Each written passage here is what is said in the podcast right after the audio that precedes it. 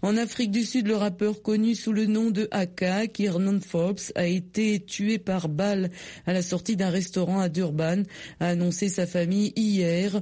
Star du hip-hop sud-africain âgé de 35 ans, il avait remporté de nombreux prix dans son pays et a été nominé plusieurs fois des grands prix à l'étranger, dont l'Europe et les États-Unis.